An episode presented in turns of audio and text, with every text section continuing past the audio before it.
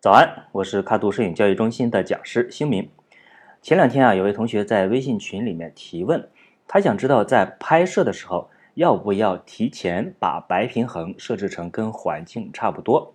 那就这个问题，我今天想展开解答一下。通常我们使用 RAW 式拍摄的时候，我们白平衡怎么设置都是没有太大关系的，都可以在后期把它调整回来。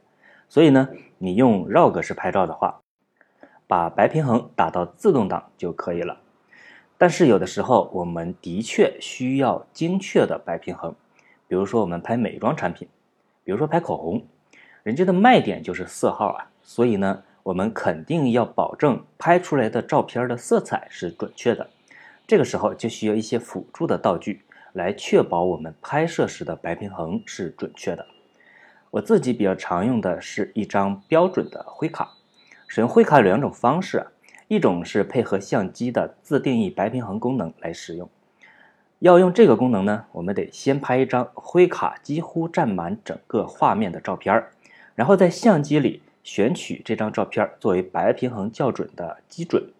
这个时候你就获得了一个在当前环境下的准确的自定义白平衡了。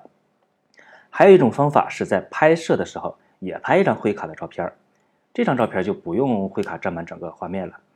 那在后期的时候，通过 Lightroom 的白平衡吸管工具吸取这张照片里的灰卡的部分，也可以校准照片的白平衡。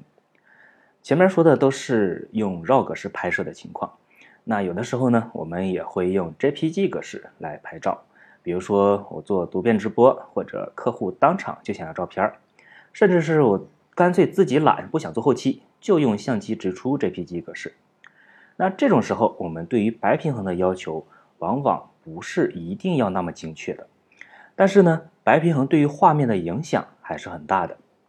白平衡低了可以显得肤色白一些，白平衡高了又可以让画面更温暖一些。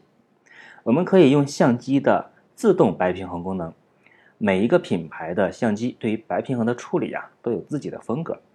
比如尼康的直出照片就会偏暖一些，佳能和富士的照片呢就偏冷一些。如果不喜欢用相机自动处理的效果，我们也可以在拍摄的时候手动调整白平衡。比如我先调个五千 K，啊，拍一张感觉画面太暖了，那我就调低一点，调到四千五百 K。发现又太冷了，那我就再调回来一点，调到四千八百 K。哎，终于可以了。那通过这样的方法，我们可以快速的。大致调整到我们想要的白平衡。总结一下今天分享的内容：一、用 RAW 式拍照时，一般用自动白平衡，通过后期调整；二、当我们需要精确的白平衡时，需要使用灰卡这类的道具，配合相机的自定义白平衡功能，或者是在后期软件里校准白平衡；三、用 JPG 格式拍照时，如果不喜欢相机自动白平衡的效果，可以手动快速调整白平衡。好了，今天就聊这么多。我是卡图摄影教育中心的讲师星明，每天早上六点半，微信公众号“摄影早自习”，我们不见不散。